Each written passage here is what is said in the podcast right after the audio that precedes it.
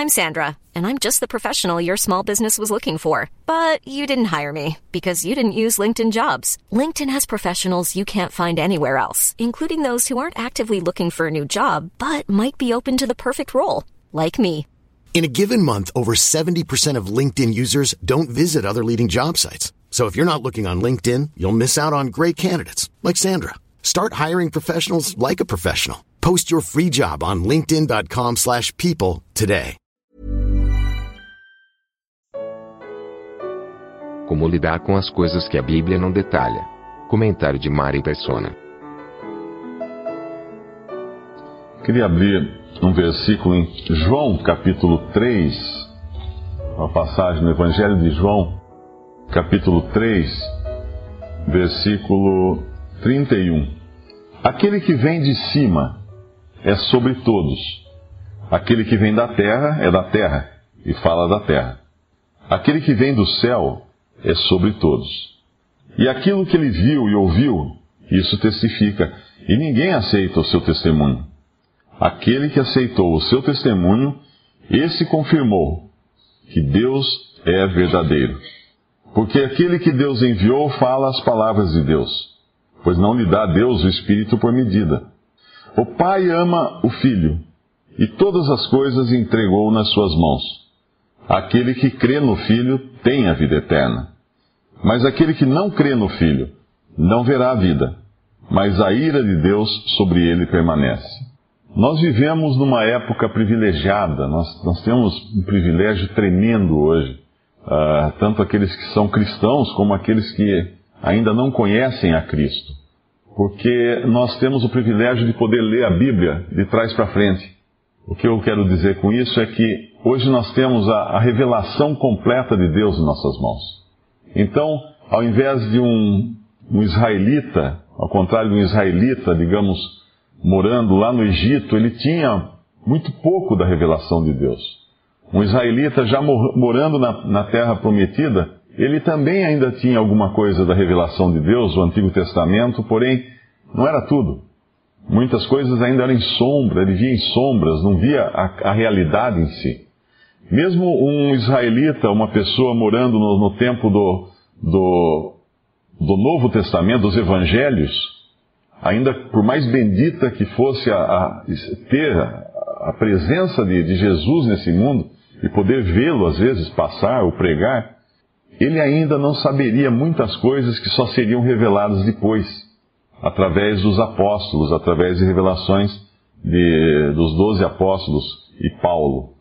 E hoje nós temos uh, isso tudo já nas nossas mãos. Nós podemos ler de trás para frente, nós podemos ir para o Antigo Testamento, mas já com respostas contidas no Novo Testamento ou nas epístolas dos apóstolos. Eu recebi um e-mail a semana passada que me intrigou bastante porque era um assunto que eu nunca tinha me preocupado muito com ele. Uma pessoa escreveu e perguntou o seguinte: ele acha que ouviu uma das pregações que eu, que eu fiz aqui, eu gravo e coloco depois na internet para a pessoa baixar. E aparentemente ele escutou uma em que eu falo que antes da queda do homem não havia morte. A morte não existia antes da desobediência de Adão e de Eva. E ele perguntou, ele falou, olha, então se não havia morte, como é que morreram os dinossauros? E eram dois, dois, duas coisas que eu nunca tinha parado para pensar: do, da questão da morte e da questão dos dinossauros. Uma porque eu nem me preocupava, deixava a coisa passar, hoje outra que, por curiosidade, às vezes eu lia uma coisa aqui, outra ali, várias opiniões diferentes, tudo. Mas essa pergunta que ele fez me deu como que uma, uma obrigação de entender isso, de aprender isso para poder até responder a ele e até rever muitas coisas, né? Porque quando a gente vai aprendendo mais coisas da palavra de Deus, nós vamos vão caindo sofismas, né? E coisas que, que são humanas até de, de lógica humana, do pensamento humano. Ah, a questão da morte, ela é muito é muito usado o versículo de Romanos 5, quando fala por um homem entrou a morte e a morte passou a todos os homens, porque todos pecaram. E aí surgiu a indagação, mas isso aí seria dos animais também? Ou ele estaria se referindo aos homens? E quando a gente vai no contexto de Romanos 5, ele está falando de homens. A morte passou a todos os homens. E lendo mais e pesquisando, inclusive algumas coisas escritas por Darby, que viveu na época de, de Darwin, no século XIX, uma época onde houve uma explosão de ideias, né? não, não houve apenas uma, uma volta a muitas das verdades do cristianismo do início, eh, como também, em decorrência até disso, houve um ímpeto muito grande de evangelismo por todo o mundo. Todas as histórias de missionários que a gente costuma ler em livros aí e ouvir, uh, aconteceram como decorrência disso. Pouca gente sabe que, que foi esse, esse, essa verdade da volta iminente do Senhor Jesus para arrebatar a sua igreja que estimulou muitos a saírem pelo mundo para pregar o Evangelho. Porque até então, a ideia que os cristãos tinham é que Cristo iria voltar, mas antes disso tinha que acontecer tanta coisa, tinha que passar pela grande tribulação, e tinha que isso, tinha que aquilo que até, até a, a urgência de se pregar o evangelho era deixada para depois. E de repente eles ficaram sabendo que o Senhor podia voltar a qualquer momento para arrebatar sua igreja, e, que, e essas outras coisas aconteceriam depois da volta do Senhor para arrebatar sua igreja. Então houve um movimento muito forte de evangelismo por todo o mundo. Foi quando surgiram várias missões à China, para a África, para a Índia, e em decorrência disso. E ao mesmo tempo, paralelamente a tudo isso, que obviamente era Deus movendo esses corações, houve também uma, um forte movimento das trevas. É nessa época que surgem também uh, com força na França as doutrinas do Espiritismo, que Allan Kardec importou da Índia e de, outros, uh, e de outras religiões orientais e adaptou para o mundo ocidental. Houve também um, um movimento forte iniciado por Madame Blavatsky, que era a teosofia que tinha, uh, que criou muitas das doutrinas que nós vemos hoje uh, nesse movimento de espiritismo ou de uh, nova era ou de esoterismo na sua, na sua forma geral. E é interessante que, que Darby escreveu uma coisa que eu achei bacana até. Ele dizia o seguinte nesse texto que eu tinha lido. Deus pegou o homem no seu estado mais elevado, Cristo, Deus e homem, e o colocou no estado mais baixo que um homem pode chegar, na morte. E Darwin, que era o seu contemporâneo, pegou o homem num estado muito baixo e tentou ensinar que ele ia evoluir até chegar a um estágio muito alto. Coisas completamente diferentes completamente opostas. Uma tendo a Deus como princípio de todas as coisas, e Deus como a revelação de todas as coisas, e Deus como fazendo toda a obra, e outra colocando no homem e na própria natureza a ênfase de tudo. E quando, quando a gente volta lá para o Gênesis, ainda nesse contexto do, da morte, dos dinossauros e coisas assim, nós vamos entender que existiu, Deus criou os céus e a terra. No versículo 1 de Gênesis 1, e depois fala que a terra era sem forma e vazia e havia trevas sobre a face do abismo, querendo dizer também que antes até dessas trevas devia ter existido luz, porque antes desse havia trevas, havia caos nessa criação, existiram animais, existiram seres vivos e estão aí os fósseis que não, não deixam dúvida a respeito disso. Esses fósseis também tinham olhos, e se eles tinham olhos, eles enxergavam, e se eles enxergavam, existia luz. E tudo leva a crer que o que nós temos a partir do versículo 2 de Gênesis é uma forma de recriação, ou uma criação, na realidade, de um ambiente propício ao homem. E como a Bíblia não foi escrita para os dinossauros, uh, não tem nada sobre os dinossauros na Bíblia. Porque não é o assunto da Bíblia os dinossauros.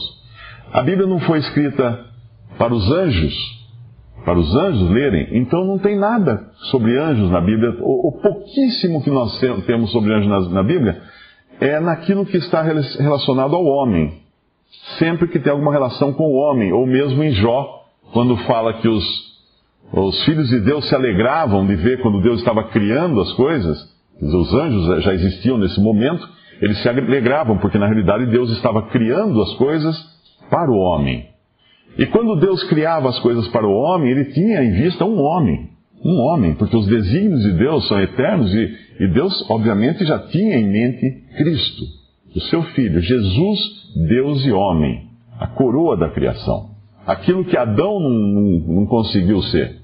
E Deus, quando criou o homem e criou a mulher, ele cria também um jardim para eles. O que, o que nos deixa também sem informações sobre o que havia fora desse jardim. Nós sabemos que tem um jardim, existe o homem, existem animais, existem aves, existem outros seres, existem plantas, os animais comem plantas, isso está escrito no, no trecho que fala do jardim do Éden, mas tem uma árvore da vida para o homem, para o homem viver. Então Deus não nos informa no Éden se havia dinossauros antes, depois, durante, não fala. E porque Deus não fala, nós vamos crer em Deus que isso não era necessário para nós, essa informação não seria necessária.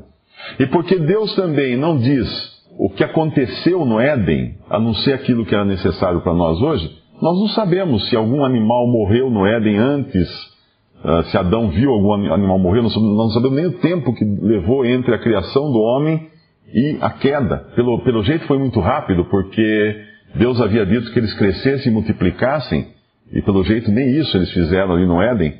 Eles já foram direto na desobediência que Deus falou: não coma do, do fruto da árvore do conhecimento do mal, do bem e do mal. E não era o fruto em si que era o problema, mas a ordem que, que Deus dava. O mandamento que Deus dava é que não devia ser desobedecido. E aí eles comem, obviamente, obviamente daquele fruto do, do, do conhecimento do bem e do mal, e Deus tinha avisado que eles iam morrer. Agora, essa, essa morte é uma morte específica do homem, porque o homem não é igual aos animais. Os animais são vivos, são seres vivos, assim como são as plantas. Os animais têm uma, uma ânima, né? que é o, o que dá a eles também o movimento e alguma, algum certo nível de, de inteligência. As plantas também são vivas. E as plantas morrem. E o Senhor Jesus falou que, dando o exemplo, no momento ele fala que se o grão de trigo não caindo na terra não morrer, ele não dá fruto. E no Éden o grão de trigo caía na terra e morria. Havia, havia morte do grão de trigo, mesmo no jardim do Éden. Então as coisas que Deus não disse são as coisas com as quais nós não, não precisamos nos, preocupar. Não que nós não devemos, uh, nós, nós devemos nos esconder delas. Não, não há nada de errado em alguém indagar as coisas de Deus.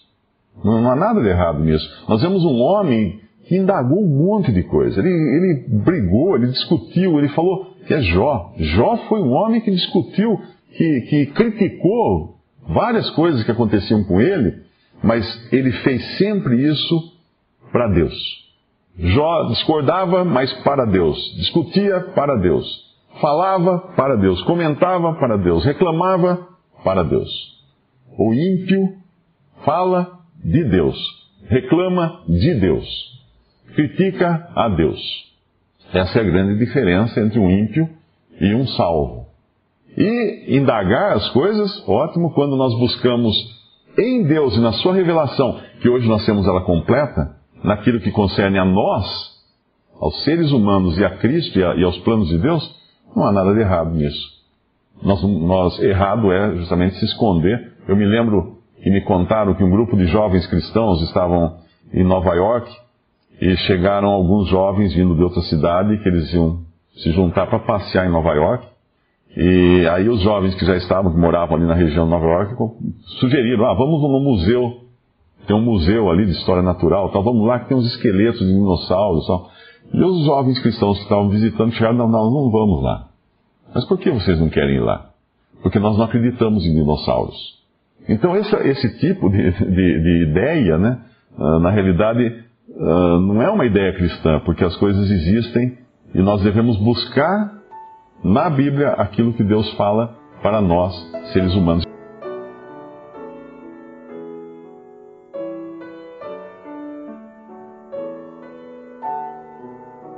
Visite respondi.com.br. Visite também 3minutos.net.